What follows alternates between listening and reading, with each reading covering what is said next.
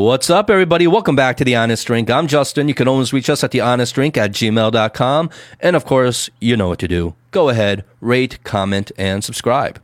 Now, today, Howie, Eric, and I, we talk about some of the new popular films and TV shows that are out right now. And as it relates to entertainment, we talk about quality and standards and our own biases when it comes to, let's say, American TV shows versus Chinese TV shows. The conversation starts light, but just gets deeper and deeper, where we end up exposing our own cultural biases and the difference between subjective standards versus objective standards. And if you're looking for some great new TV shows and films to watch, we name a lot of good ones. And if you're planning on watching the big new movie that's out right now called Tenet, definitely listen to something that Howie has to say in this episode before you do, because it just might make or break your experience with the movie. Anyway, hope you guys enjoy. And without further ado, here we go.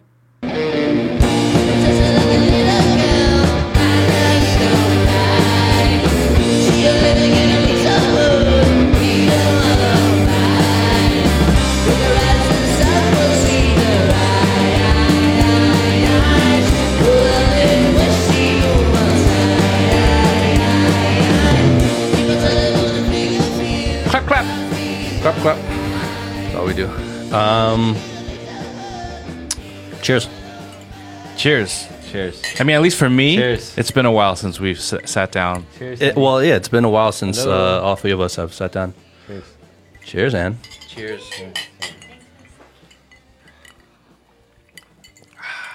Mm, it is refreshing. What is Right? it? Is this sake or what? What is this? I think it's I think it's sake. do any of us actually know what we're Ichiko. drinking? Sojo. Soju. Enjoy Soju. its polished, refreshing, refreshing flavor and its pure crystal clarity. Bengu Samajo. Wait, so Japanese have their own version of soju. Was that just sake then, or I think it's sake. I think it's sake. Can you read this? It's like we have no idea what we're drinking.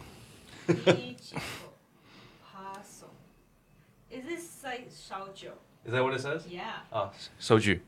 Soju. Japanese soju. So Japanese soju. So Which that's is sake. different. Which is sake. Which is sake. yeah, Okay. Is it? I think so. All right. Um, yeah. So how you guys? How you guys been, man? I haven't. I haven't actually spoken to you guys in quite a while, actually. Like literally, we haven't even spoken. no, no, we haven't. we have. I mean, I, I was on a a long, like a big little run, work wise, where I was. Um, I mean, I was in Beijing as well, and also in Shanghai. Like La di da, layered Mr. Fancy projects. Pants. Very fancy, very fancy. yeah, So Sojo. Oh no. Are you still looking that up? Yeah. I, th- I thought we're past that. yeah.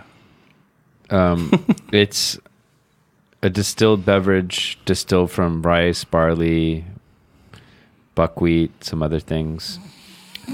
The difference is that it's weaker than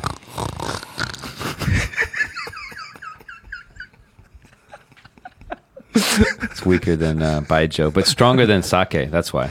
It, All so, it's, it's so it's actually it's not sake. No, it's not sake. So Japanese soju is its own thing. Yep, that's right. Cool. It- and it has its own character. So the sao and saojo is the same character. No, yeah, and then but the second word is looks different than the Chinese one. I bet there are some people that are listening right now that actually know, and they're like just like pulling their hair out right now. They're like, "You Leave a comment. Leave a comment if you know what this is about. It's Ichiko in English. I I C H I K O. Yeah, the Chinese way of writing saojo with the word like jo, like the actual Chinese kanji, mm-hmm. is considered archaic and obsolete in modern Japanese, which uses this other word, and both words mean liquor. All right. Okay, I have no idea um, what that is, but anyway, Anyway, it is good to see you guys again. I'm glad that Yeah. you guys are so just uh, warm and you know, Well, I kind of- think we- and, and and you just embrace. We embrace each other after a few weeks of not seeing each other. The the sarcasm. yeah. Well, we haven't really ripped on each other in a while, just because we haven't spoken to each other. So we gotta we gotta get that in. You know, I know. Mm-hmm. we gotta get that in. Um, Howie, you've seen Umbrella Academy, right? Yeah, I watched uh, season one. Basically, and two. you guys are all fucking Diegos. Have you seen it? fucking Diegos. Just like you guys are fucking Diegos. Uh, don't tell me what happens at the. I haven't finished season two yet. I'm like one episode away from the finale of season two. oh, okay. Yeah. So guess who's also starting to watch Umbrella Academy and gotten hooked? And yeah. yeah. Oh, we have a special guest in the house. We do. We have uh, someone in the uh, in the stands in the uh, peanut gallery over there. And welcome, welcome back to China from exile. Yeah, yeah welcome back to welcome China. Back. That's Neil Big Gulima. Yep, for two weeks. For two weeks. Okay, good. Good. Yeah. Good. We're safe. Don't Yeah. worry, Justin. I was about to kick you out. It's okay. We we can girly together. All four of us. We love each other. So What's But- been going on with you guys? Um, When was the last time we met? A couple weeks. Au- August 14th. So three weeks ago. Shit. Feels like forever. yeah. wait, so you just had um a run of uh like a really busy work Yeah, yeah. A couple weeks. like three shoots from that time till now. So are you like is it pretty much done now or Uh, with those shoots are done, but now I just got booked again, like yesterday, with two more projects. So, and it's all in this month. So now I'm starting tomorrow, running again. okay. Yeah, Okay, so you're making it rain, Mr. Money Bucks over here. trying to make it snow. Yeah. try- what How kind of does snow that are you wo- talking about? How does that work? How does what work? Taking on projects. Like how is that what like at what point is it enough? And at what point is it too much? And at what point is it not enough? Well, I, I mean, I, I will reject it if I literally cannot humanly possibly make it happen. But if it just means me putting in more effort and and getting work done, then I will do it. Um, or if it's a project that is so far away from anything I'm interested in, then I will also say no. But if it's interesting enough, then I will say yes. Mm-hmm. But that's kind of loose criteria. It is. Given given your stature as a director and Mm-hmm. your background and experience, right? You're not mm-hmm. just like some kind of rookie coming in. You're at least like a mm-hmm. second year, Rookie, second year. third year. You know, No, yeah. If there, if it's like a shitty job, I'm not gonna take it. I mean, if it's like really, you have standards. What qualifies as a shitty job? Okay, do you have any examples of shitty jobs or projects you've turned down that were willing to pay good money? yeah. You just it did, but it just didn't meet your standard of quality. Well, okay, so there there there are times because I get a creative first, right? So so usually I'll look at the creative, and if it's what we call in Chinese like 硬广, right, which is like one of those hard sell commercials, you know. Um, Oh, t- ing like hard and Yeah, yeah, guang yeah. is like guanggao. yeah, Wait, so the difference between ing guang is like um like so you have like brand kind of stuff where it's just more about like brand culture, brand identity. It's not like a hard sell on a specific Yeah. product, right? I- uh, and then the- you have the- some are just like buy this shoe or buy this. Yeah, phone. like perfect example is if it's just like a perfect 15 second commercial or a 30 second commercial and that's it. Um, and it's like very product based and it's like in your face.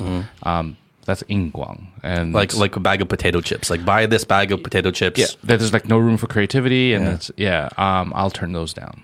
Yeah, That's the shit we normally see on TV, right? Yeah. yeah, yeah, yeah. I mean that I mean, that's the bread and butter for a lot of directors though because uh, those there, there are a lot of those type of commercials and those type of directors tend to be even more busy than I am and they just because Yeah. they're, they're a little, little bit more brainless and it's just like just go go Well, go what about money that? and- What about that rival dude that rolls up in his like his um, Lambo- Lambo? exotic exotic uh, race car? I mean other directors they they Is he Ing Guang?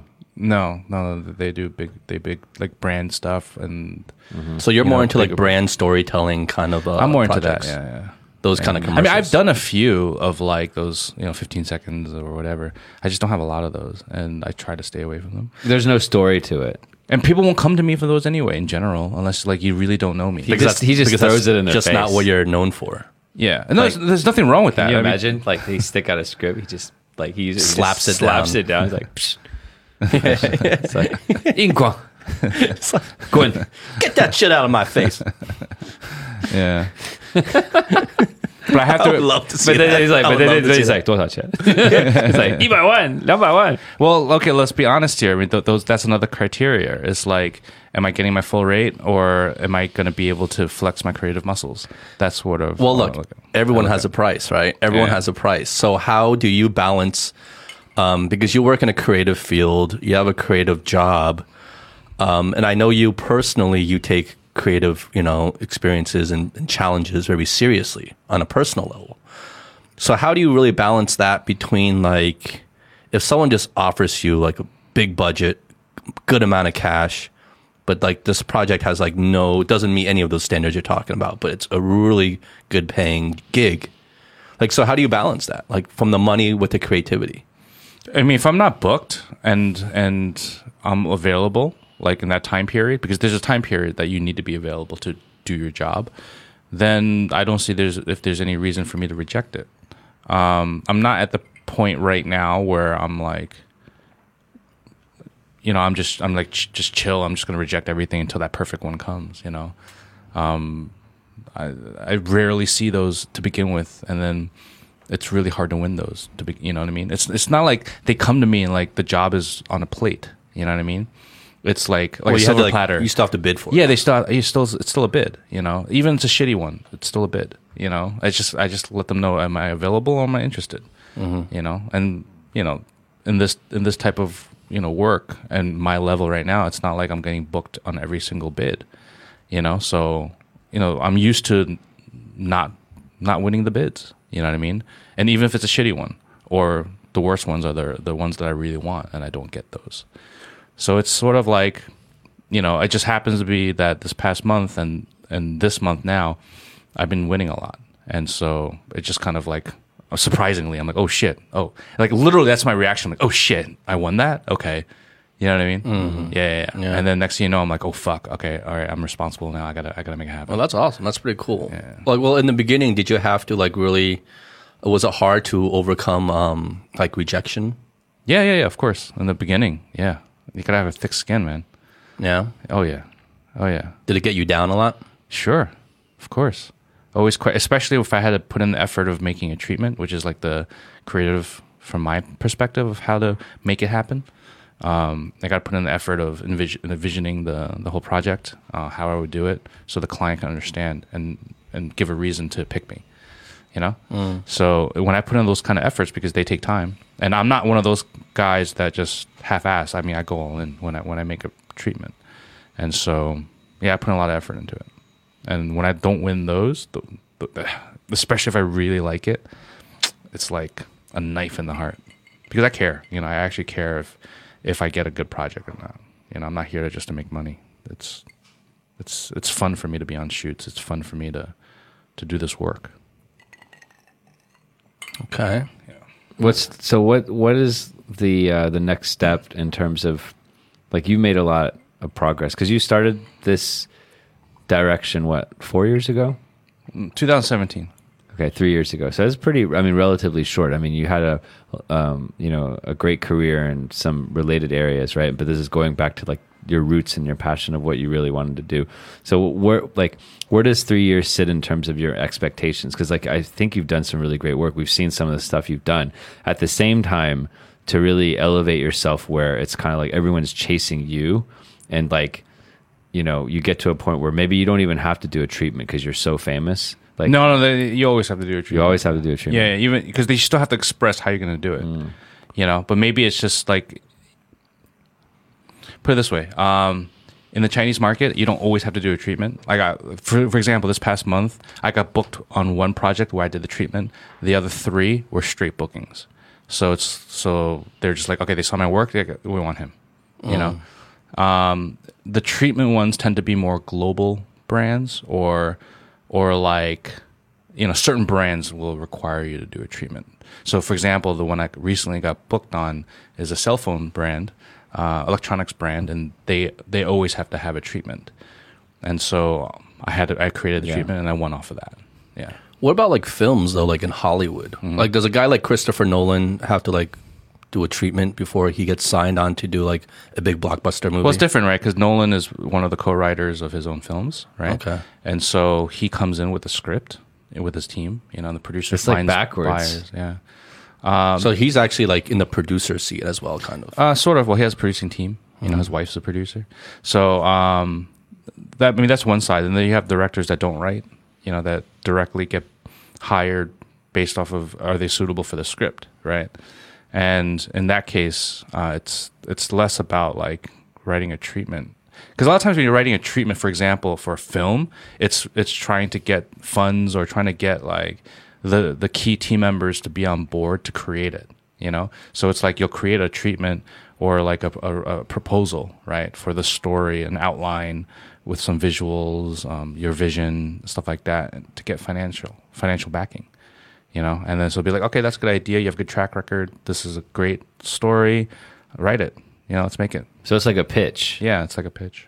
Yeah. So, well, okay, like let's digress for one second. But I, I did want to go back to this topic, like to understand the, the career arc of like a director. Like, what are the key milestones, right? At what point do you have to, like, just stop worrying about rejection? But let's pivot for one moment because you mentioned mentioned Christopher Nolan, Tenet, mm-hmm.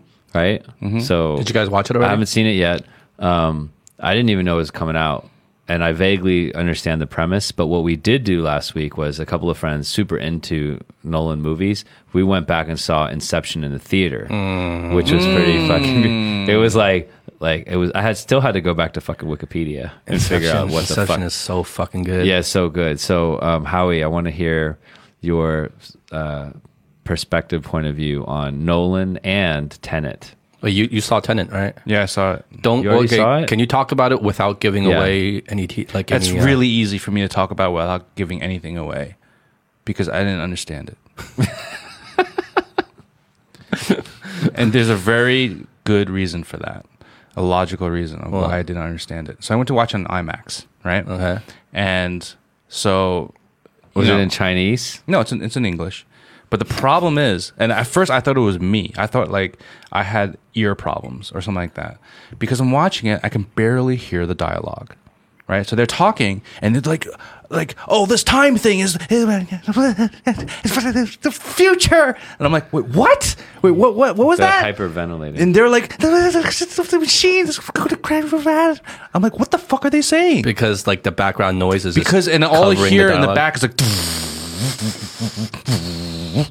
like the music is so good it's like so strong and the sound Uh-huh. it design is- Zimmer? Uh. no it's a different guy so it's it's like this like the sound design and blah blah blah nonstop pounding your face and the dialogue is drowned out and and I thought I was like, wait, is it me? Uh, Am I? I was right under the speaker. I'm like, I think I'm just too close to the speaker. So remember, I, I talked to Vivi. I'm like, did you understand it? And she's like, I think I understood more than you. I'm like, yeah, you have subtitles. Yeah. You're reading the subtitles.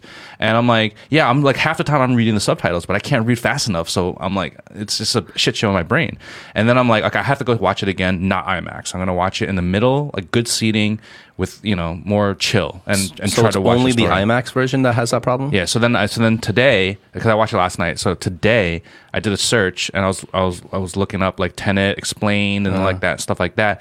And then basically, if you look at all like the comments, ninety percent, eighty to ninety percent of the comments mention this. They're hmm. like, "Is it me?" Or, it- like I couldn't understand what they're saying. Like, was he? Did he purposely sound mix it so high that you can't hear it? You know, so you have to watch it again and blah blah blah blah. All this stuff, and it was, so it's not me. So it really it was so a problem. Was it done purposely or was it uh, uh, an accident? Nobody know. I mean, it's not officially explained. It's just people's It reactions. has to be an accident, right? Like who would make a movie where you can't really understand the dialogue? I don't know, but but I'm not joking. I really didn't understand half the shit that they were saying. Well, it's not that you didn't understand; you couldn't even hear the I dialogue. couldn't, I couldn't hear it clearly, and they're using words like scientific terminology to explain things, and I'm like, like what? That's crazy. How Yeah. like on such a big movie with such like a blockbuster team, like how does a mistake like that that jeopardizes the whole movie But it get, may- get make it to final cut? It may not be a mistake because even Interstellar, uh, this was, I mean, Nolan said it on in an interview. I forgot which scene it was, but in the one scene of Interstellar, I think McConaughey was going through some like warp tunnel or worm worm tunnel wormhole thing, and like he was saying something, and the music was so loud you couldn't really hear it, and and he was on film saying, "Yeah, I did that on purpose because it's not you're not meant to know what he's saying." Well, because he's traveling through a wormhole. Yeah, yeah, okay, shit. he's going through a black Yeah. hole. Like, so I can, I can, I can expect that as like a creative choice for a particular scene because there's a there's like kind of a physical reason, right? If you're trying to apply the laws of physics to theoretical laws of physics to Yeah, it, the dialogue is secondary to the scene. Yeah. But if you can't understand the whole movie, and the whole movie is based on Earth. Like you're on Earth, you're not going through a black hole. It's just like people well, on the you street. need to watch it because it's it's Yeah. a bit out there. You know, it's it's a So- little bit of like so it's about like time inversion, right? yeah, and then and plus it's Okay. like visually it's See, you want to know, and then you're like, No, I no, don't no, wanna because know. they say that in the trailer. yeah, yeah, that's okay. like it's That's it's- okay. That's Okay. in the trailer. But, did, Everyone knows let, that. but let me ask you that: Did it? Did the audio challenges detract from The your experience? Experience. Uh, I mean, visually, it, it was still spectacular to watch. It was just a lot of head scratching. Yeah, if you can't understand the dialogue, I mean, Then what's that the has point? to. That has to like that's detra- ultimate. detract. Yeah. That's ultimate hubris, right? That's where like it's like it's like um you know like a band.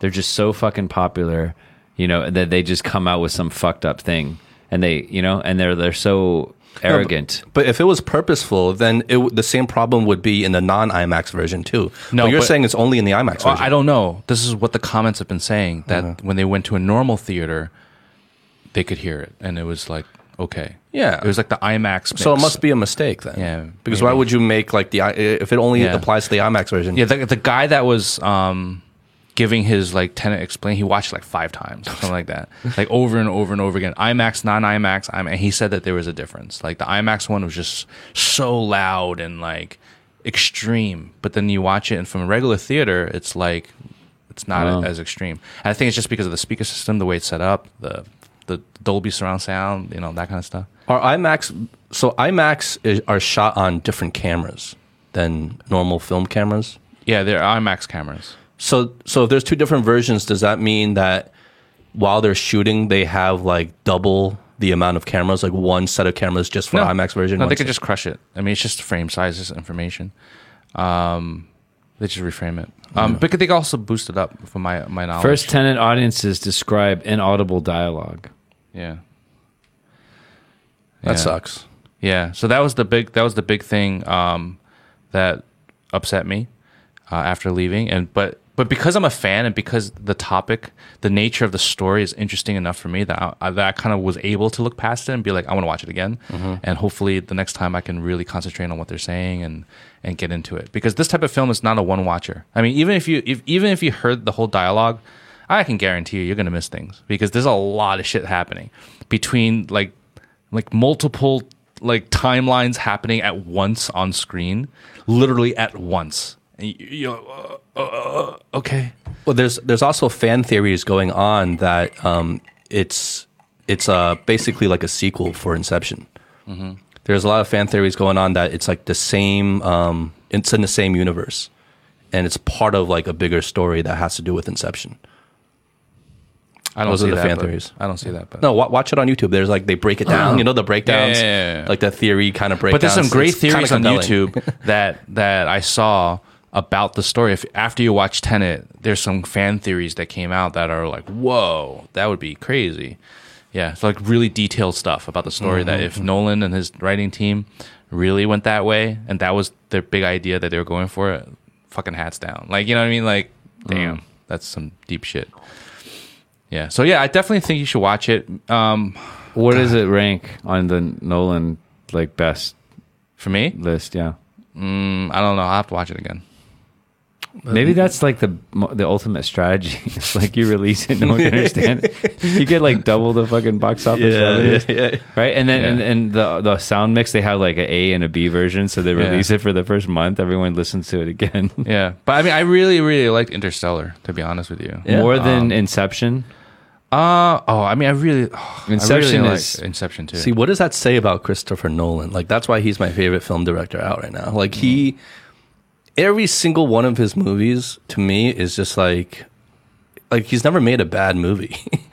like, they're all really well, I, good. I think I think what Christopher Nolan is is a, a very exciting Hollywood filmmaker that creates films that are, you know, high adrenaline or if if not high adrenaline, then high thought. You know what I mean? both. Um, like, he, like, his genius is he mixes in the both. Yeah. That, that I like that. And it is fun. Yeah. I've had it's funny because, you know, we've talked about this before in the past where I have um, you know, artsy friends, you know, Yeah. and they're like, "Oh, Nolan, are you kidding me?" Because he's just because he's too mainstream. Yeah, or or because it's, he he he does shit just to do shit. You know what I mean?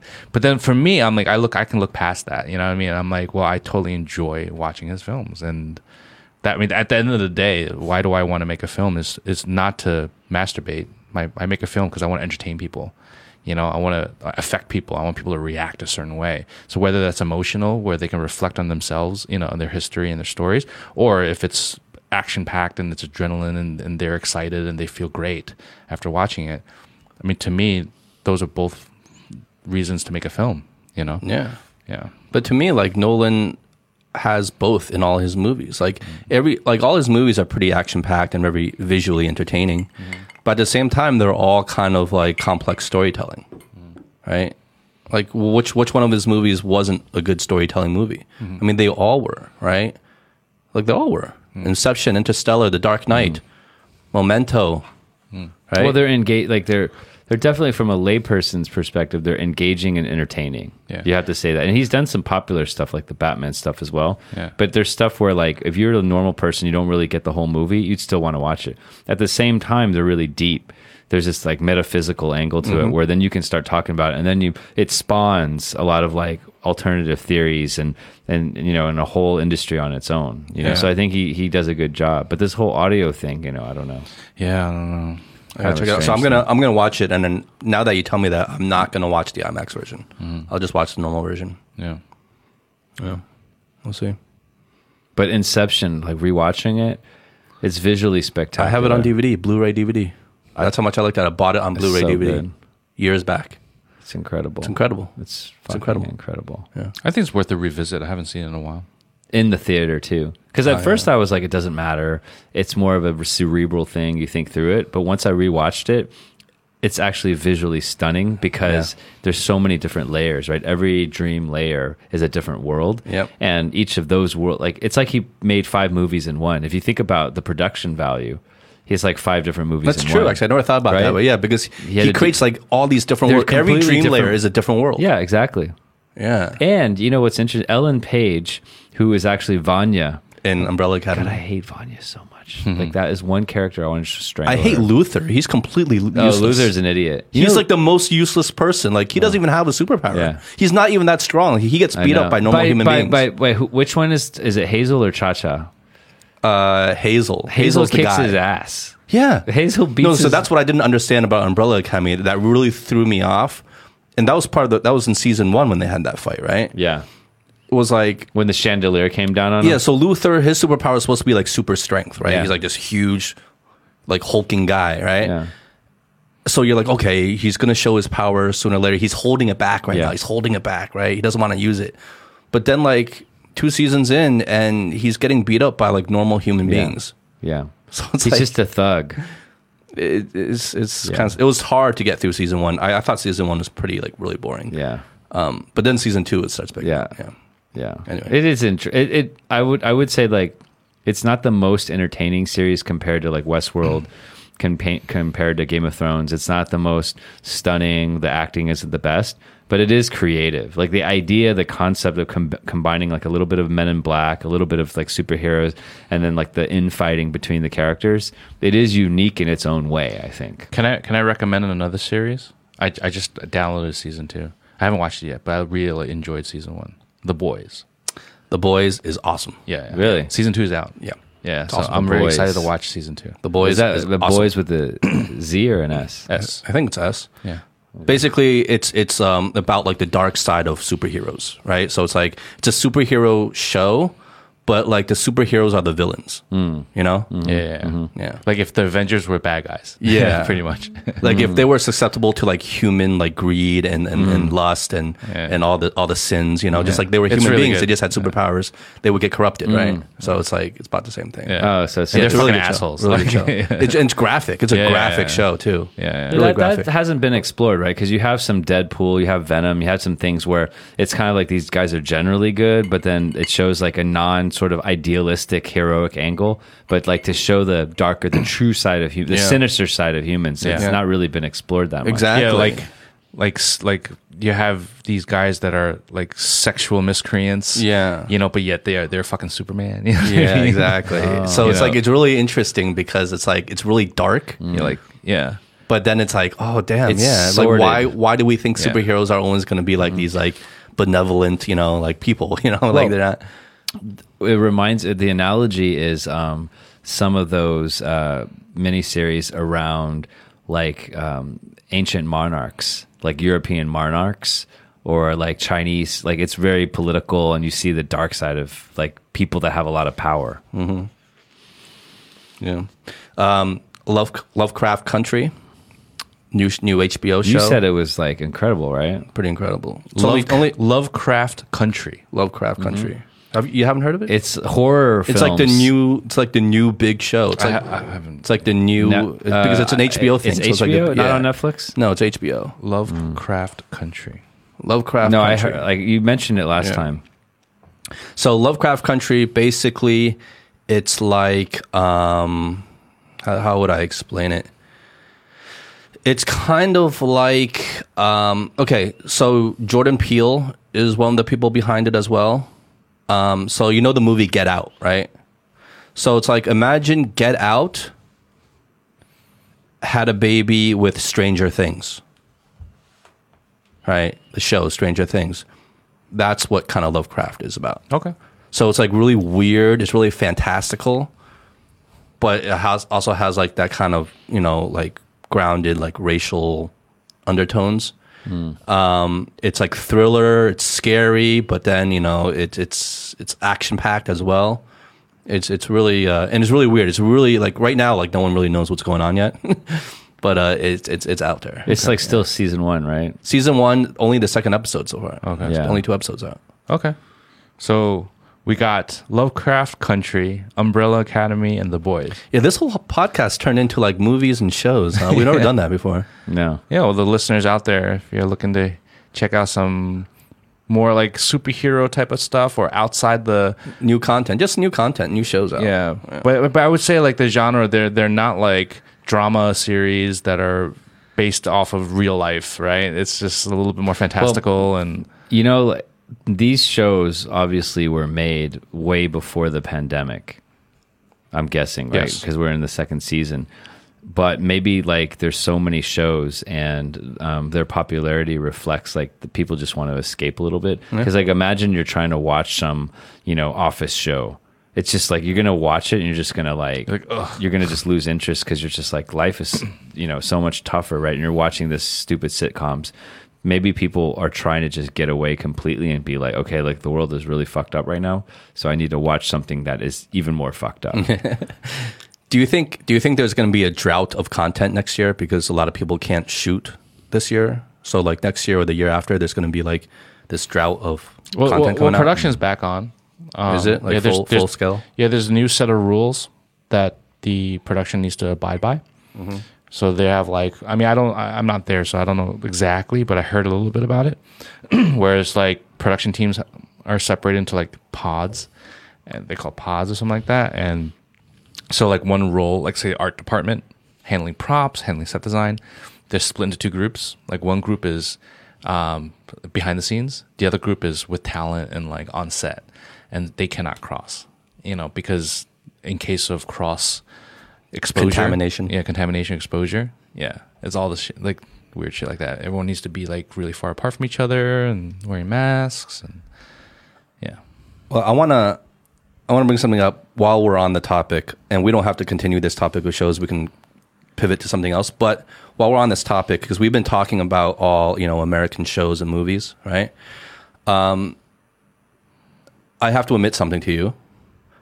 I watched all of um, the Chinese show that's been that was popular recently, um, Sansi It's called Sansi Eryi, yep. right? Oh, Only thirty. Like it's like hugely popular, right? In Liuxing, right? Did you watch it all, Anne? Yeah, I watched all of it. All of it. I watched all of it too because I had to watch it with Jessica. Um, you had so, to. So, so you she, had to. No, I literally had to. Blame it no, on Jessica because she she took over the TV and I, I just sit there and watch it with What's her. it called? Sensor. You guys haven't heard of this? Sensor How I thought I was the one that like was not connected with like Chinese TV shows. Like it's like the new big show. Yeah, I haven't watched it. None of you have watched it. No, and then Okay, so we can't even really have a conversation about it. Well, well I, okay. Well, it's funny you say that because I also recently, right before this August fourteenth thing, uh, I watched with Vivi a whole TV series as well in Chinese, and I really enjoyed it. Which one? 紧密的角 Oh, 落. Jiao Luo. Yeah, I saw that too. yeah, yeah. Yeah, I saw all of it. Did you like it? look, I I I appreciated it.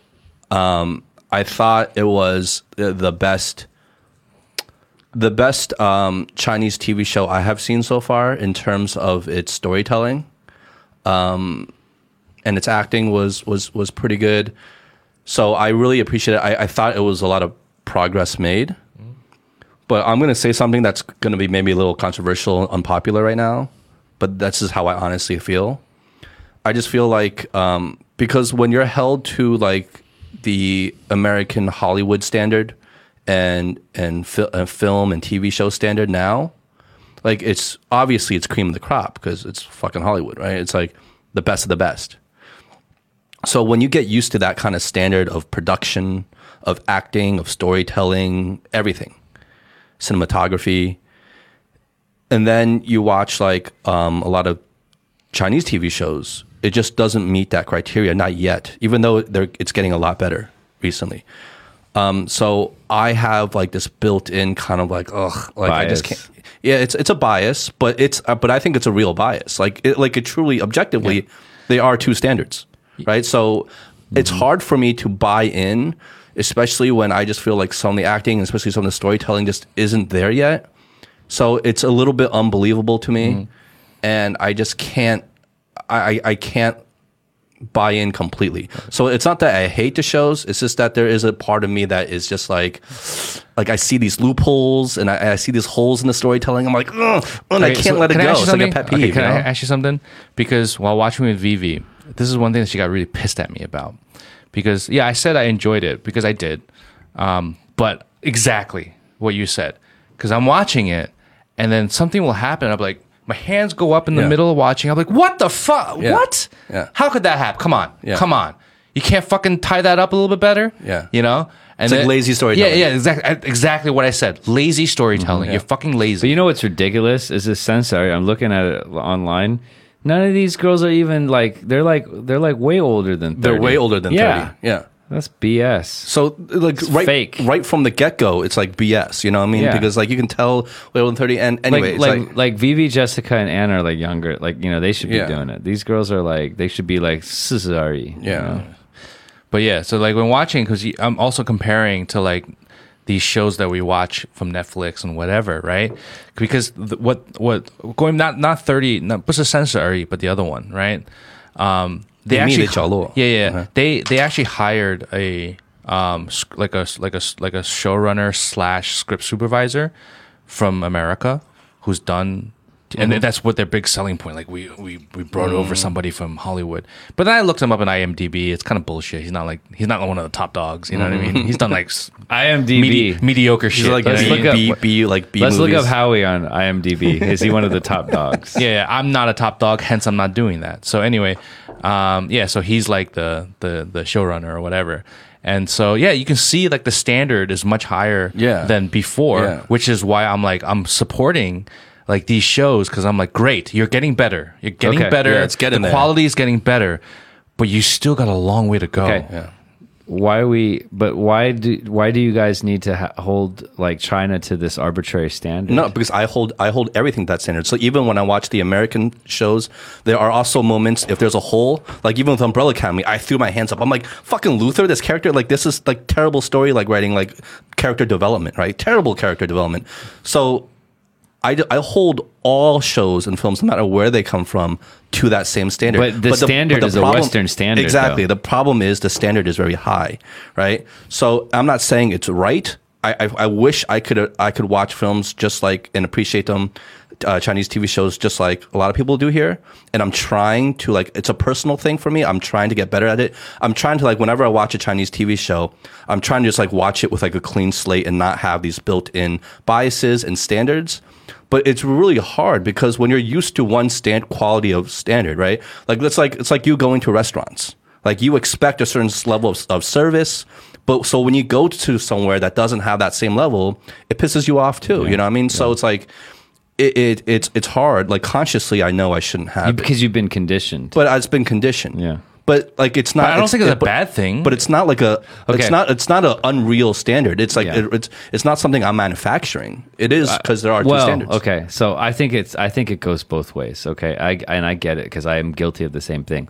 Some of it's conditioning, and some of it is we're conditioned to sort of accept this as the norm. And that doesn't mean it's quality or not quality. There's probably certain elements where objectively, like you know, you you you could say this is a higher production quality, right? So there's definitely some things you could put in that bucket. Then there's some things where you're just used to that norm. Here's an example.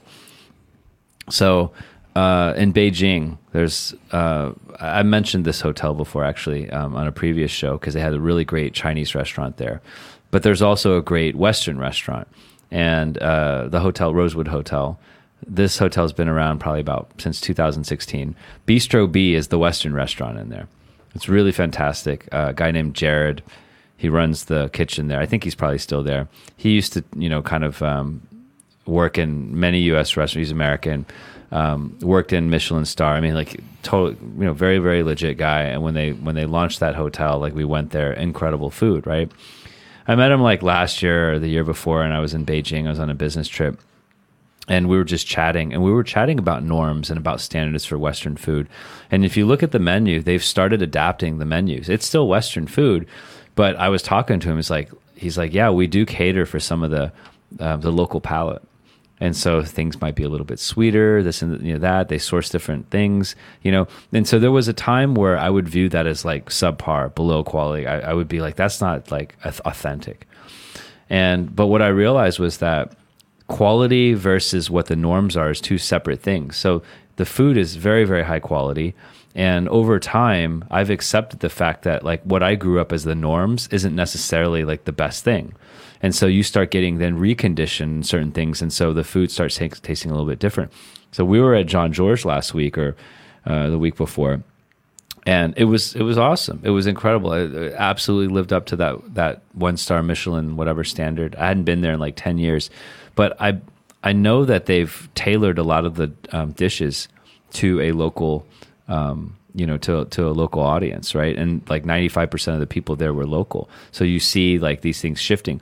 So as the customer base, the demographics start shifting. It doesn't mean the standards lower but the norms start changing. And so I think with the movie stuff, right? Yeah, certainly like uh, Game of Thrones, like the production quality, there's certain aspects of just the technical film making that's going to be a lot, lot, lot better.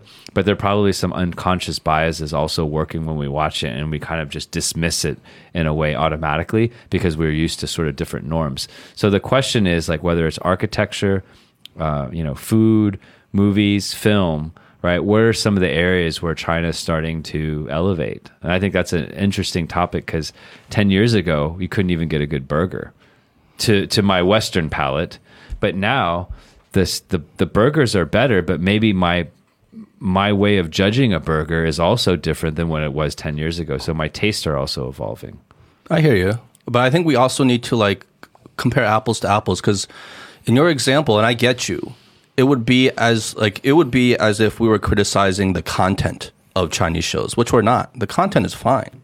So mm-hmm. if they wanted to tailor their content for a Chinese audience, I totally get that. It's a Chinese show. You should. I mean, it's Chinese people watching. You should tailor the content just like a Western restaurant might tailor their menu and what they might serve, right?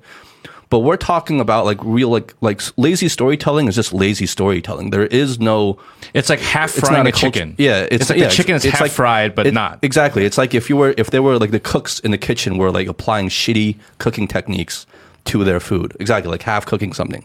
So serving something that shouldn't be raw, like still Yeah. half raw. It's not the chicken. Yeah, it has nothing to do with our conditioning or biases.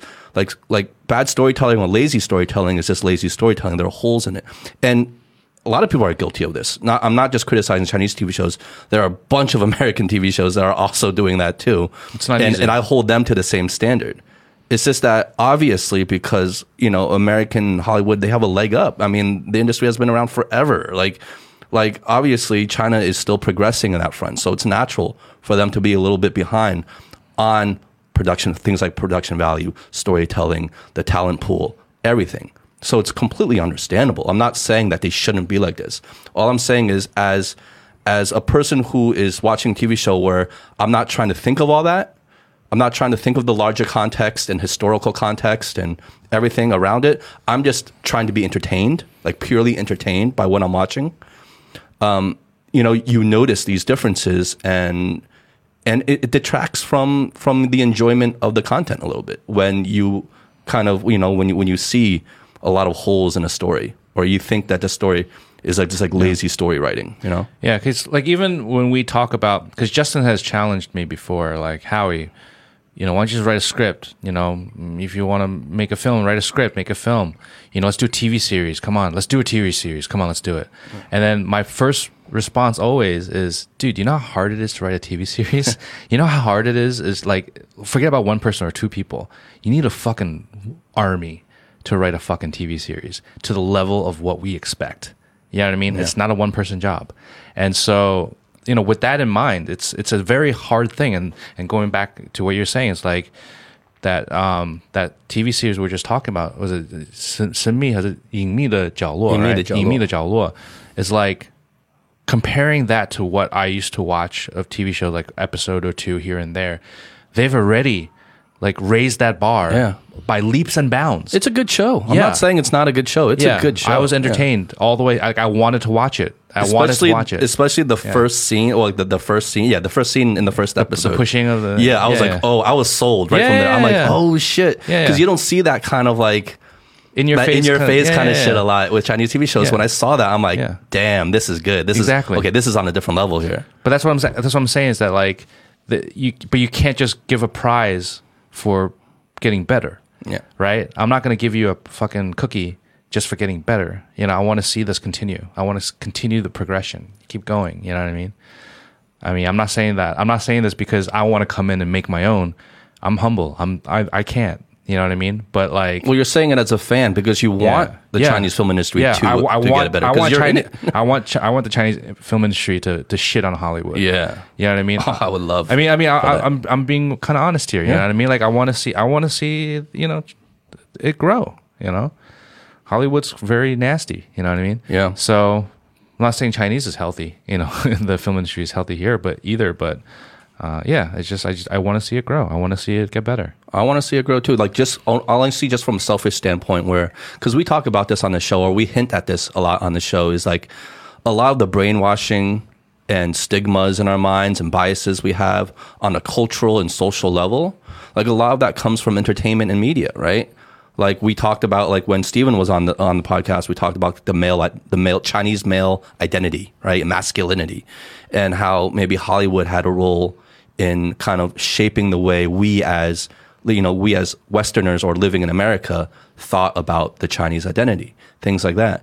So if china had its own you know hollywood that kind of can shit on the american hollywood right? That was making the best content that was making fucking killer content all the time had a great talent pool best in the world then they would be telling their stories you know from from the chinese Globally. angle. yeah, Yeah. from the globally Yeah. to a global audience, but from a Chinese angle Yeah. where they can tell the Chinese story, which I would love. You know, I would but, love but, for but that. I'm going to be honest. There's a long way to go. it's a long way to go. There's this one article, uh, not article, but video I watched. I forgot who the guy is. Shit, I forgot his name. I just I was just talking about this last night. Um, but anyway, he was um, running uh, CAA, which is um, um, artist management company, right? The- the biggest one commercial in- in commercial Hollywood, artist yeah. manage, uh, commercial artist agency or something. like. Basically, every single big director actor is Yeah. represented by CAA. exactly, in- including like Zhang Yimou, like in China. Yeah, they're that. they're like the yeah, yeah. agency. So he was like the GM or something like that. He was running it. Um, and so he was getting interviewed, and he was, and he is obviously an inside scoop between the West and the East and what's happening and stuff like that. And one of the questions was posed, like, you know, um, how do you see, you know, Chinese uh, film market and Hollywood film market like working together? What are the differences? You know, how, like, what, what do you see in the future? What's holding China back? That kind of stuff, right? And one thing he said that really I thought was really well, a couple of things he said that was really interesting. One of them was, uh, well, firstly, um, the market is much more mature in America, right? Uh, you know, when you have all the different roles, whether you're a director, cinematographer, even a props guy, right, or like you know all the different departments, right? They're all very mature in the sense of if you're that person, uh, you probably were a film fan since you were young You know, you probably were working in different departments. You probably have exposure in this and you take pride in what you do. It's a mature market. In China, it's a little different. So, I mean, you, you don't work in the industry, so you maybe not know, but if I'm working on a shoot, a lot of like the like the lighting team or whatever, like that they do it because it's their job. You know, it's not because they're passionate about it. It's not because they have they they were educated in this department. You know, it's not like they're constantly, you know, studying like. Well, it's not like they had aspirations to be in the film industry to begin Yeah, with. exactly. So so right there, right there, there's a big difference, right? Number two, that's why in China, the minute if you're a director and you have an ounce of talent, right, they get like, it's like you get your ass kissed. You know, that's why like everyone in set, like daoyan, daoyan, daoyan, because like to be a daoyan, like you have to be, you ha- like you're better than everybody on set. But that's not the same in the, in, in, in, like Hollywood, like in, in, in the film market in America. Uh-huh. It's like it's collaboration. You know what I mean? It's like if I'm a director shooting over there, I'm I'm trusting my DP, I'm trusting my art department to be better than me. You know what I mean? By leaps and bounds. You know, and then together, I'm just kind of like leading the vision, and we we work together to to make this amazing piece, right? But here, a lot of expectations are oh the director has to prove everything you know like the styling the you know like uh, all of a sudden the director's a stylist you know what i mean like you know production design you know cinematography lighting 要过你的关。 yeah yeah I'm, I'm talking about the movie industry okay Not- I mean, this is what i've heard you know so they come in and they're like you know hands on everything and so when they go to hollywood and collaborate that's why they're he was saying like you know a lot of chinese directors will never make it in hollywood it's because they, they're so used to like certain names i'm not to say who but like they go to they, they're here they're they're like treated as kings and then you know and then they go over to hollywood and people don't care about them over there and they're like what the fuck is this shit? You know what i mean? Or when collaborators collaborate together they're like this this this and this and they're like no i I have my own vision on this you know if i'm a production designer or whatever right? So that so the the working the way the working relationship is very different. The mentality is very mm. different. So there's a there's a lot of combinations of of why the whole China and America kind of collaboration moving forward may be difficult. You know, and because just because of the nature of the culture, the nature of the history of filmmaking, the way things are done, you know, it's it's pretty different. So they put the director on a pedestal here. Yeah. So they're like it's like the LeBron James, right? Then like, but then you go to a higher league. So like it was like the LeBron James, of like the CBA or something, right? And Yeah, he's yeah. like, and he's just he thinks he's the shit, and then and then he goes, you know, And then he goes into the NBA. yeah, but that also happens, right? I mean, like, sort of, in you know, in in any um, realm, like let's say like you were at Duke or North Carolina or something like that, and you were the shit, right? And then you go to the NBA and you just they just shit on Yeah, you, right? yeah. Yeah. Or or you were at football, I probably like because basketball players, if you're like a top five draft pick, it's easier to make that transition. But NFL quarterbacks, that is probably the biggest sort of gap and like you are like a god you won the heisman right and you can't e- you don't even get drafted right so nfl but yeah no I, and the rookies get hazed. You know, Oh, not, yeah. and the NBA and NFL, all the Yeah. sports leagues, as rookies, when you go into that locker Yeah. room of veterans and people who have been there for a while, you get hazed. You're like their You- you're- assistant. You, become the bitch. Yeah. yeah you're the bitch yeah no i i you know there's i think uh, like how you have a you have some insider sort of like you, you're in the industry so you can really see like the level of sort of sophistication you know in the industry right? And and you you could relate it to sports. It's like you know um you know NBA versus like leagues outside of you know the US right? So the other kind of parts are catching up right? Um I think at the same time then um, some of it is object- subjective as a as a as the audience, right? And so, like, is there any reason why like a Chinese story should be any less compelling, or like Chinese people should be less compelling as storytellers, and et cetera? But by that pure objective standard of like making a film by Hollywood standards, then by definition, like you know countries like China, uh, you know they're not going to be there because we've defined it by Hollywood. Hollywood has become that standard. But if that standard and how we perceive entertainment starts evolving, like you start seeing like freaking Bilibili and TikTok and like you know, and people start looking at things in much shorter time frames. And so if the if the standard of entertainment starts evolving in the future, then who knows where we're going to Yeah. be taken, right? And and so that, I think that's probably the exciting piece. And I think the other thing is just you know a lot of this is subjective as well. Like certainly there's a lot of like basis for what our opinions are. If the, the production value, if the lighting is shit, what I've noticed is a lot of the films made with low budgets, the lighting just looks it just looks crappy, right?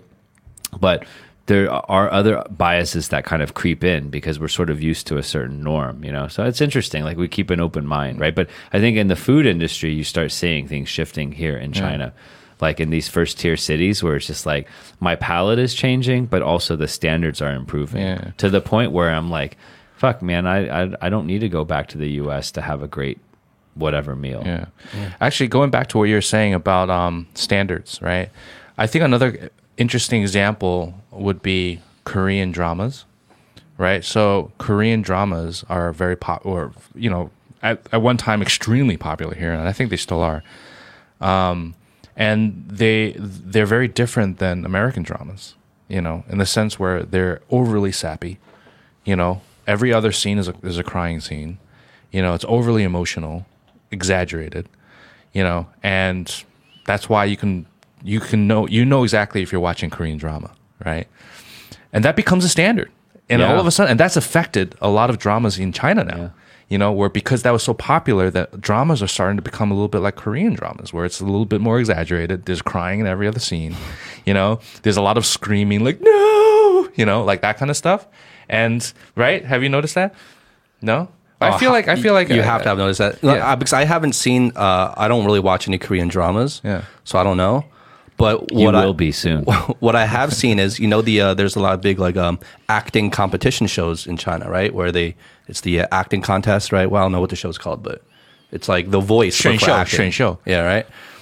And so they're trying to like, and then they have they're acting in front of a panel of judges, like even people like Zhang Ziyi, they're like judges, and they, they critique you after the scene, right? These are like has been actors or like a little bit older now, and Yeah, well, they're like veteran actors, Yeah, right? yeah. Respected people in the acting community here, Yeah. and they critique the scene, and you know, it's like a competition, right? Um, yeah, if you watch those kind of shows, literally, like every scene, every other scene, like at least 80, over eighty percent of the scenes are crying scenes. So it, I I feel like it's like for the audience here, they feel like the more emotion, the more like outright emotion, right? The not subtle shit, like the more like in your face, crying, weeping, tragic story is like the hallmark of good acting. I feel. I feel like that's what the standard is here. Like if you're not like really this like, pouring your guts out, like crying, sobbing, and screaming, then it's not like a really compelling scene, right? Because every scene in that on these contests are like yeah, really You know- emotional. You know what scenes. this is? This reminds me of a cou- like a couple of things. Like like, so basically, um, the the the norm right is is a little bit different. So like, imagined like method acting in the U.S. and so it's almost like the more restrained, minimal you are with your emotions, with your you know your facial expressions, etc. Like that's like the the hallmark. Use the word hallmark of like a great actor. And so like the level of the standards are a little bit different, right? And then you know these Korean dramas, like you know if you don't express your emotions like that, it's not good acting. So the norms are a little bit different. And like, is that subjective? Is that objective? But you can relate this to food. So you, like, so like if you go to like Chongqing or, or, or Chengdu, if it's not spicy, people will just like fucking spit it out. They'll vomit. Right? They'll vomit. They'll literally like vomit. They'll eat some They'll Shanghai. They'll eat some Shanghai sweet food and they'll, they'll literally puke. Right? like projectile vomit. and so like so the it, it really goes back to this question of like what what is the standard and how much of this is truly subjective and is there anything that's objective you know because like there such a I- I get thing? you. like the you. spicy I stuff. I, like literally the three of us having grown grown up in the US loving Mexican food we can put fucking we can drown out like Christopher Nolan's sound engineers we can drown out any meal with any amount of spice and we'll still love it Yeah, but the then other people, like like some French guy, be like Justin, what are you doing to my food? Yeah, right. So it's it's interesting. Like if you look at the Korean emotions as like you know Dave's insanity spice. Like, is there an objective standard? It's it, I know there is, but No, it's right. where do you You're draw right. that line? You're right. No, you're absolutely right. There is a line to be towed between like, okay, how much of this is subjective versus how much of this Yeah. is just objective. Like, And there is no right or board. wrong. There's no right or wrong. There's definitely no right or wrong. And but the way I see it is because you keep bringing the analogy back to food, which there is a clear analogy there. That's why. yeah, you always bring it Always. to food. But the clearest analogy and example I see It's not food, but it's this because I see a progression. Because it's not like we're taking a snapshot right now. Like I'm seeing, we're seeing a pattern, we're seeing a growth, and we see it across a lot of things. And one of the clearest examples for me is comedy, right? So like even Western comedy, American comedy. If you look at back in the day, what was considered funny was like the Three Stooges, like physical Like stupid. Buster Poindexter. Yeah, like Charlie physical Chaplin. comedy, like people getting like hit on the head with that like a big funny hammer, and like the Three Stooges, like really stupid shit. Shit we would watch now and be like, we wouldn't even laugh. Like that was just like we would think it's stupid, right? But we see a maturity in terms of what now we see like more subtle jokes as like humor, and we it's incorporated in the writing. It's like evolved into like comedy has evolved into this whole other thing, and it's not just like outright physical comedy, right? so I see the same kind of progression happening. Well, I anticipate the same kind of progression happening with just storytelling in general when it comes to writing. So, like, even when it comes to acting and emotional performances, right now I feel like it's still kind of more like physical expression. And, but, and then, but it will progress more into like subtle kind of things as like, as it matures, as like the art form and craft evolve, I think it will reach a higher meta level of like things where it doesn't have to be so in your face to get the point across and to be appreciated. You know?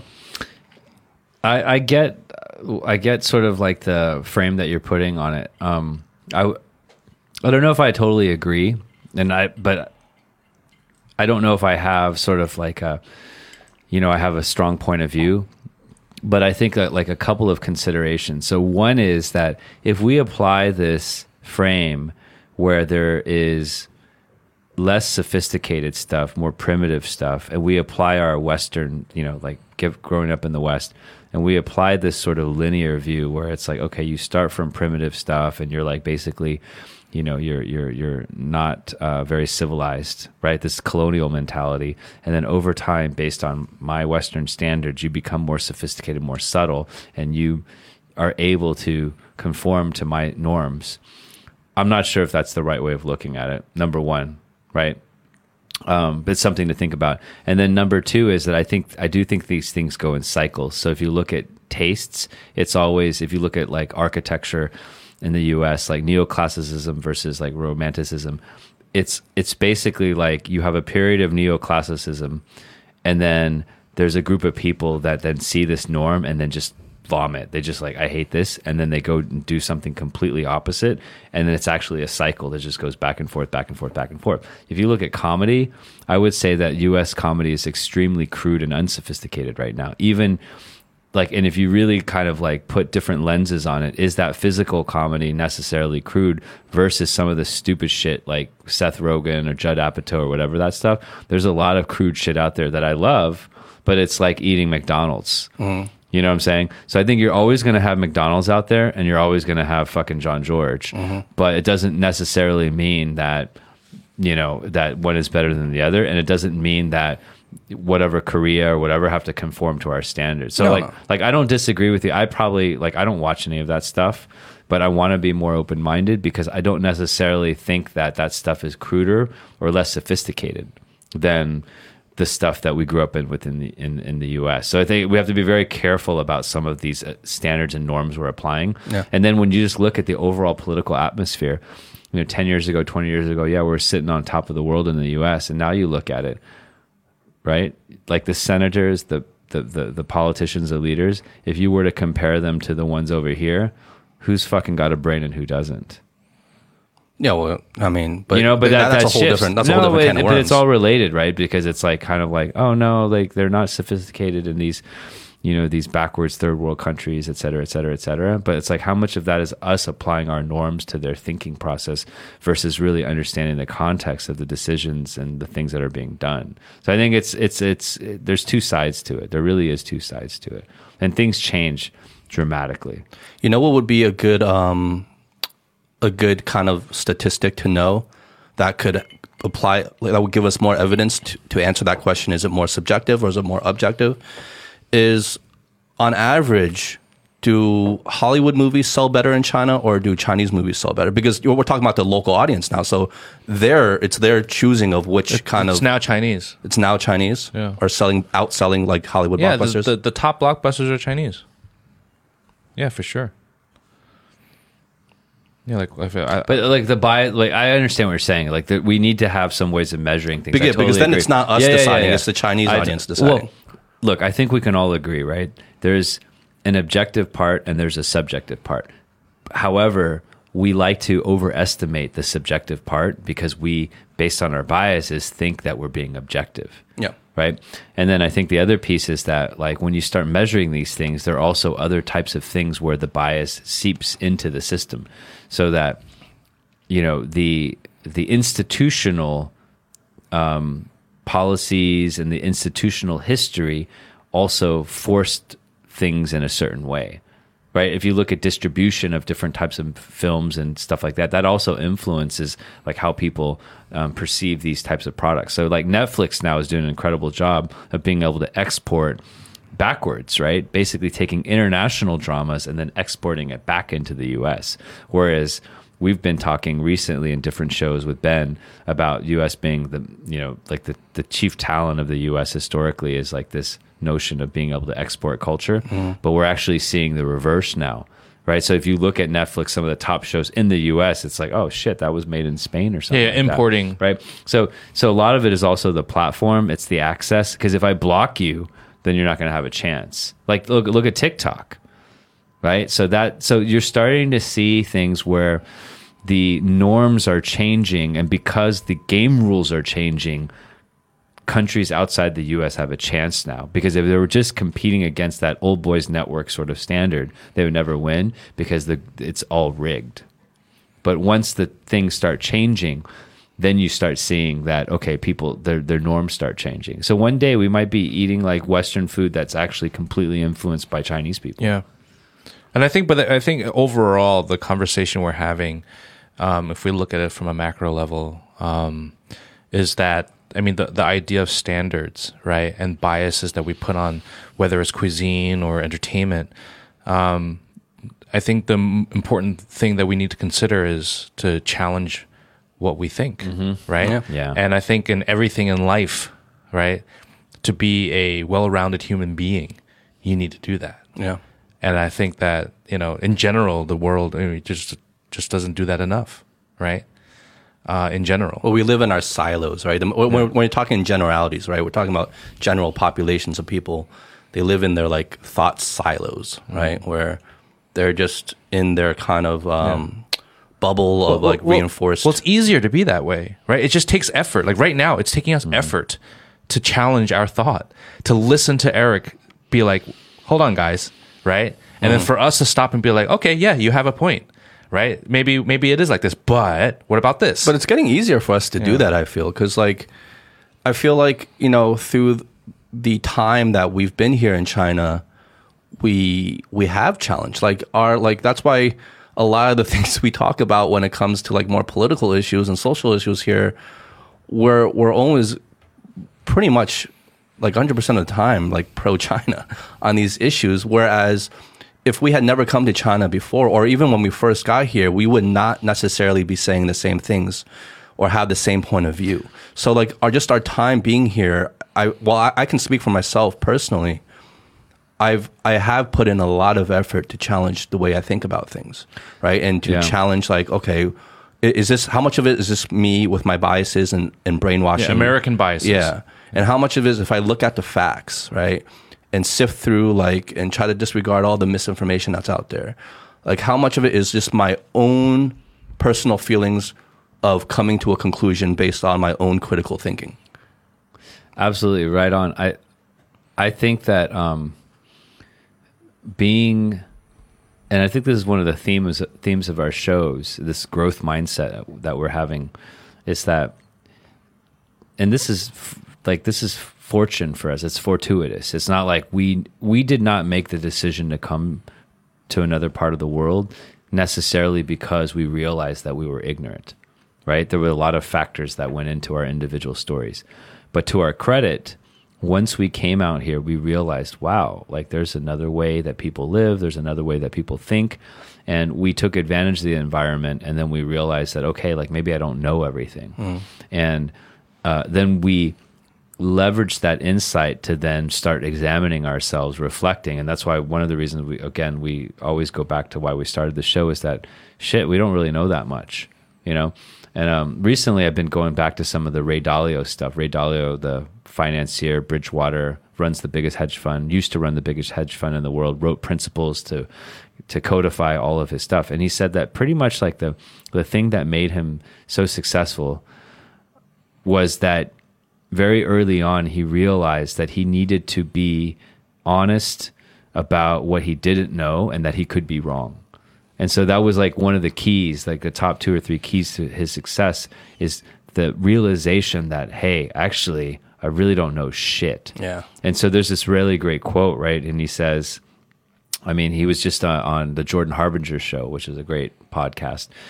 And he says, um, I created a new terminology in which someone says, I'm just a dumb shit. Like he calls himself a dumb shit. This guy is like one of the richest guys in the world, right? He is respected by presidents, prime ministers all over the world. If anyone wants an opinion on finance, they go to Ray Dalio. I mean, the guy is a fucking badass, right? And he's like, yeah, no, I'm just a dumb shit, right? Okay, I, I'm a dumb shit. I don't know anything. I'm ignorant. I'm just trying to learn. And so he's like, the most successful people, you can tell that they're successful by the quality of their questions. Mm-hmm. And it's the people that don't ask questions that say, oh, I think this, I think that really quickly you can kind of just filter it and you can kind of just listen to people's syntax and what they're saying. And it's the ones that are able to offer you really great questions. These are the ones that are going to go a little bit further. And then you start reflecting on yourself and then I, ca- I catch myself trying to make statements all the time. Even in this show i was like i wanted to make my point. And then i realized i'm just a dumb shit. Um, but i'm a real dumb shit you know not like fake dumb Not a shit. radio- like not like ray shit. he's like he's like he he- you know he was a dumb shit 50 years ago but it's interesting right so it's like um, i think this is part this is one of our learnings on the show is that once you realize you don't really know that much then you know more than a lot of people it's the people that Yeah. think they know a lot that they don't know shit That's beautiful. That, that- yeah, that's so beautiful and so true. It's like if you really just adopt like a learning mindset to things and be like, like I really don't know it all. And even if you think you know it all, but you just put yourself in the mindset of I'm always learning, I mean, that can only help you. Totally. Right. And I think, and but that's like a tough. I think for a lot of people, that's got to be like an actual tough pill to swallow in real practice, right? Like I think if you talk to any in, in, intelligent person and we had this conversation one to one, they'll be like, yeah, I, that makes sense. In theory. Yeah, in theory, I want to learn and we can all like agree with it and like that's positive. But once like you get out into the real world and you start having real conversations, real debates with people, why do people get so heated and so passionate about getting in debates with you, whether it's political subjects or social topics or personal topics, whatever it is, is because in actual practice, everyone gets stuck on like my mm. beliefs are my beliefs. I'm I'm I'm I'm so convinced that what I believe is the right thing, right? Because we justify it in our minds where it absolutely 100% is always the right thing, right? And we don't really in practice really be like, well, maybe I'm wrong and maybe I really don't know it all. No matter how convinced I am I think I'm right. You know? it's so easy to say Yeah. and but really when you ask your just ask yourself when was the last time i had this mindset of like i could be wrong and so like even like warren buffett like um, charlie munger you know what and you know these guys are like you know they, they can't really make that many mistakes right? If they make a mistake they lose everything. And so they, they made a practice of like really limiting their exposure to these types of mistakes. And what they've done also is sort of like okay i could be wrong. So it's not so much the question they ask is why am i right? Which is what we default to. That's our programming. That's my programming. That's your programming. Yeah. it's um, how could i be wrong so they shift from why am I right, which is the position that we normally are. It's like our default Our default, yeah. like our invisible script, like our my my operating system, Eric Shang, 5.0, whatever, is running this thing where the code is basically saying I'm right, I'm right. That's why we get in so many arguments because because we're all we we've got this code, we've got the Yeah. same fucking code in our system. yeah. But it's the question we then need to take a subroutine and a branch off our code and put a new routine in there, put a new patch, right? And upgrade ourselves and say, no, how could I actually be wrong? And when I do that, I'll tell you one thing that really helps me is that the rare occasions that I do this, the decision quality is a lot better and I feel a lot better about the conversation because it builds a better relationship with the person I talk to. You hit the nail on the head right there. It really makes you feel much better about the conversation because you're not like you're not in this Clenched. angst, yeah, clenched, and be like and just like frustrated and like "Ah," right, right. You, all Like of a sudden taking a shit and it won't come out. Exactly. You're Just constipated, right? You're like all of a sudden where it frees you up to to really have to just be in the moment of the conversation and to appreciate the conversation no matter which where that conversation is going but you end up appreciating it Mm-hmm. Yeah. and you end up learning from it you're absolutely right like and it, it, that, it's that hard one came from practice. how like Howie was saying like he kind of was listening and processing and then he was like oh we got to challenge what we think. And it's like it, it is about appreciating. And it's funny because in meditation you learn a lot about these things and it's just kind of like very you think it's kind of frou frou whatever. But when you do practice it then you're able to course correct a little bit. And so i think we're trying to reprogram ourselves a little bit because we have a lot of faulty circuits basically. Yeah. And it's easy to to ask that question to be like, "Oh, what if I'm wrong?" when you're not sure about something. The key is to to have that mindset when you think you're right about something, you know what I mm-hmm, mean? Mm-hmm, mm-hmm. because that's when, you know, that's that's when, we don't do it. When you want to convince someone, Exactly. So it's it's almost like you have to be mindful and be like, okay, in that moment when you really want to voice your opinion and you can't, you Yeah. want to just let it out. Yeah. It's like no. Yeah. Just pause. I could be wrong. Yeah. Where you really want to be like, aha, I got you moment. You know what I mean? Like when you're countering someone's argument, like, and you're just waiting to say, like, aha, I got you. And you're just waiting, you're waiting, and you're not even processing what the other person is saying at this point. You're just kind of thinking about your own comeback, Exactly. right? It's at those moments that are the most frustrating and most like you're most passionate, you're most worked up, where you got to just be like, I don't know shit, dude. Like, you know, at the end of the way, what's could that be word? wrong. And and, and yeah. Go Can I add a caveat? I love how we always preach this shit, but like in practice, like once after this podcast, me and you, we're just gonna get into another argument. No, I think we're a lot better now. yeah. Um, So I'm I'm listening to this, and I'm you know I was going along with what you guys are saying, and I agree for the most part. Yeah, and then I just I, I started putting myself in those situations, right, in my mind while listening to you. Um, you know, putting myself in those situations in work, and then I realized there's a caveat, right? Yes, you can always challenge yourself. If you're so confident in a certain way, maybe you're wrong, right? Maybe you, you, you have to ask yourself, maybe I'm wrong. If you have, if you're working with somebody else and they give their own ideas, but you're so adamant about your own ideas, maybe you step back and say, "What? Hold on, maybe they have a point, right?" That's what you're saying, right? I think you have to add one more step because it really depends on who you're talking to. You know what I mean? What some people are just dumbasses. Yes.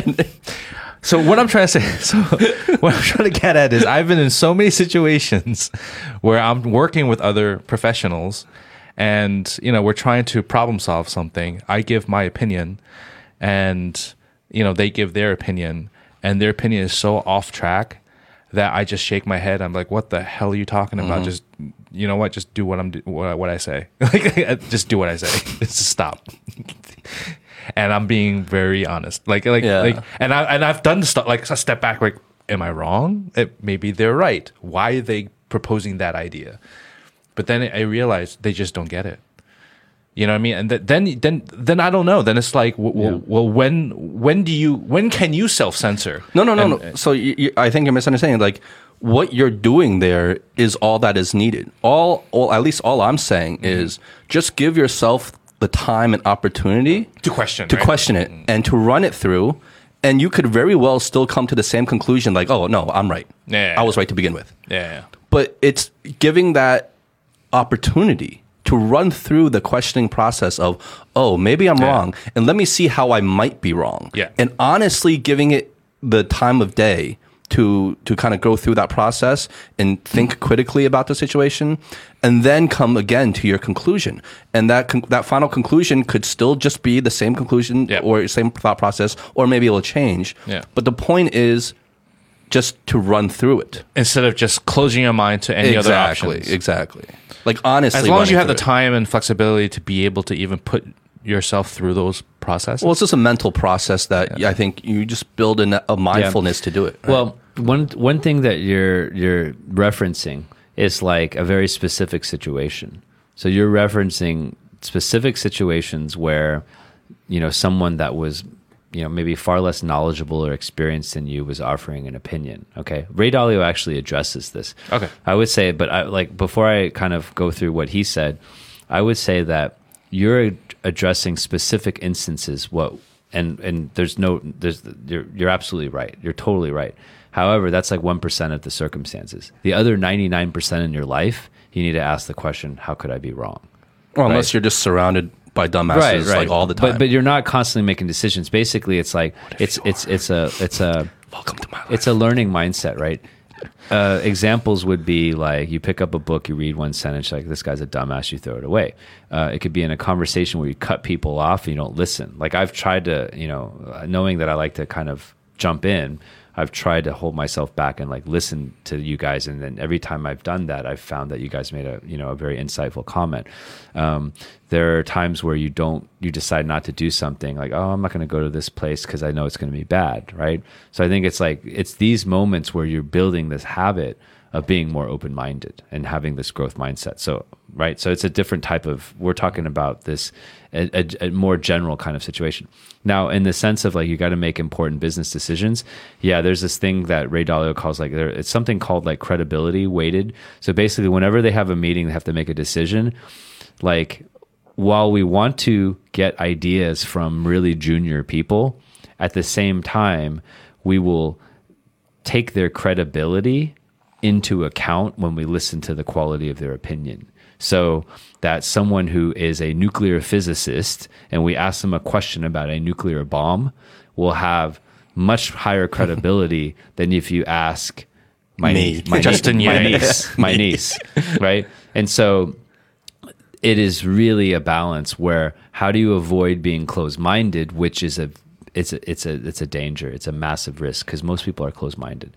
And it's it, it, it is a, it is a very very serious thing versus weighting the credibility of, per, of a person appropriately mm-hmm. you know? So mm-hmm. i think you have to keep both in mind. There's nothing that's like one-sided Yeah. i agree with you. But in general i think what we're talking philosophically on this show is that the no, the number of times where we're in a situation where we're closed-minded every day could be like 50 times and then the scenario that howie mentions the number of times where some dumbass says something that would be once a day so when you sort of weigh your behaviors, then you know how to weigh your behaviors, right?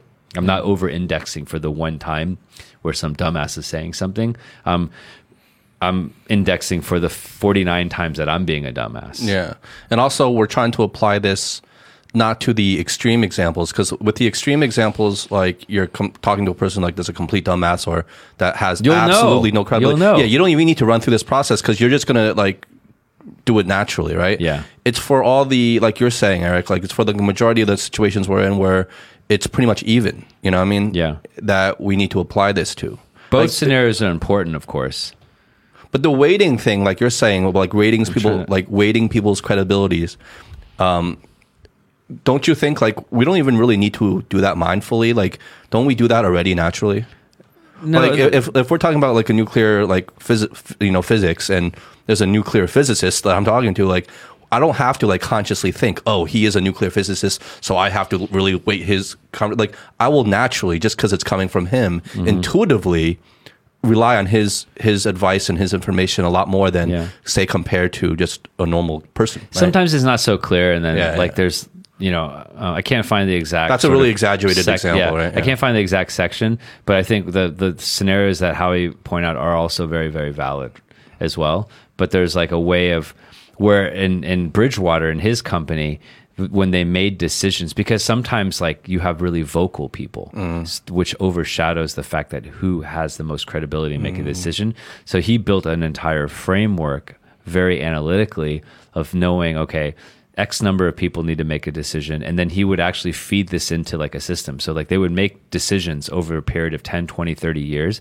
and he could actually analyze the results. So he completely took human sort of decision making and then fed it into an analytical engine and then he could actually produce the analytics and the facts that you were talking about earlier on where i had data on it. So he, applied like the scientific process to it he applied a, exactly. So he applied the scientific process to how people work together to produce the best possible results he completely optimized it in a way that accounted for human nature yet leveraged logic and the scientific method. And that's why he's Ray Dalio, basically. And that that I guess is really important, right? Because like to your point before, you were saying like maybe they're just some people that are just more vocal, so they come off as Mm-hmm. more like like having authority or credible when they're just really being more vocal about the issue, Yep. right? Like like Yep. like take someone like who may have no background or no credibility in a certain subject matter, but he's just a really charismatic or she is just a really charismatic talker. Right, a charismatic personality, a natural leader. It's a lot of those people. Out Yeah, there. a lot of those people who just come off and have that vibe and energy, right?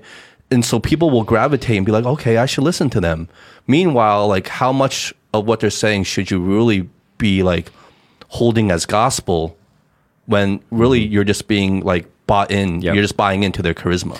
And that's how a lot of cults Yep. get started, I guess. Yeah, and I found this like so, and and I didn't have it quite right earlier. So he talks about believability, and so you believability, you use believability to weight your decision. What that means is that he finds people that are believable, and then he over indexes a decision based on their evaluation, their assessment. So, what's a believable person? It's someone who's repeatedly and successfully accomplished the things in question, who have a strong track record in this particular area, this question we're talking about, with at least three successes, and have the ability to articulate their approach when they're probed on why they've decided this.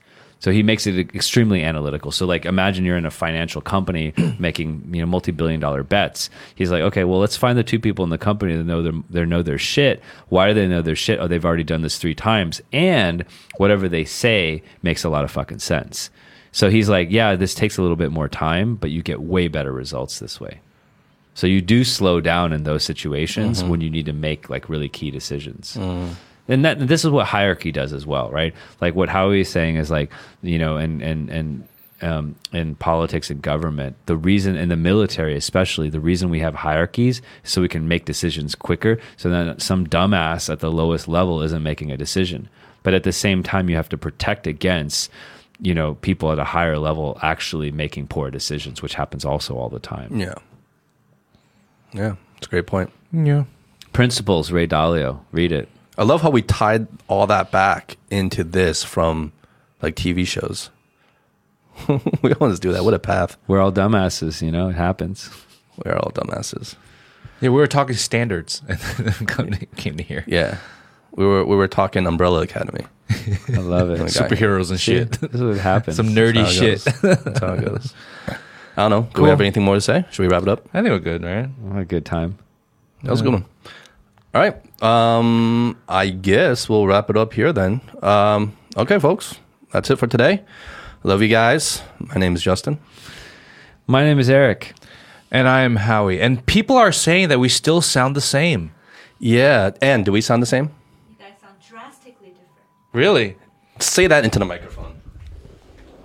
You guys sound drastically, drastically different.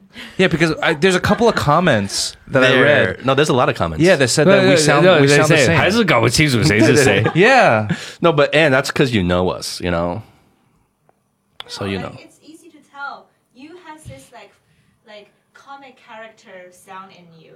And Howie, when he speaks, he can sound serious, but then he can sound like super calm. And Eric, I know his like voice too well. so- Yeah. Okay. So we have an ask, right from our listeners. And ask is basically it's like baituo baituo right? So number one is like don't just listen to our voices listen to what we say. And yeah. what we say and, and how and, we say uh, yeah and how we say like you know if one of us is like a super asshole then you're going to be able to find out which guy that is right?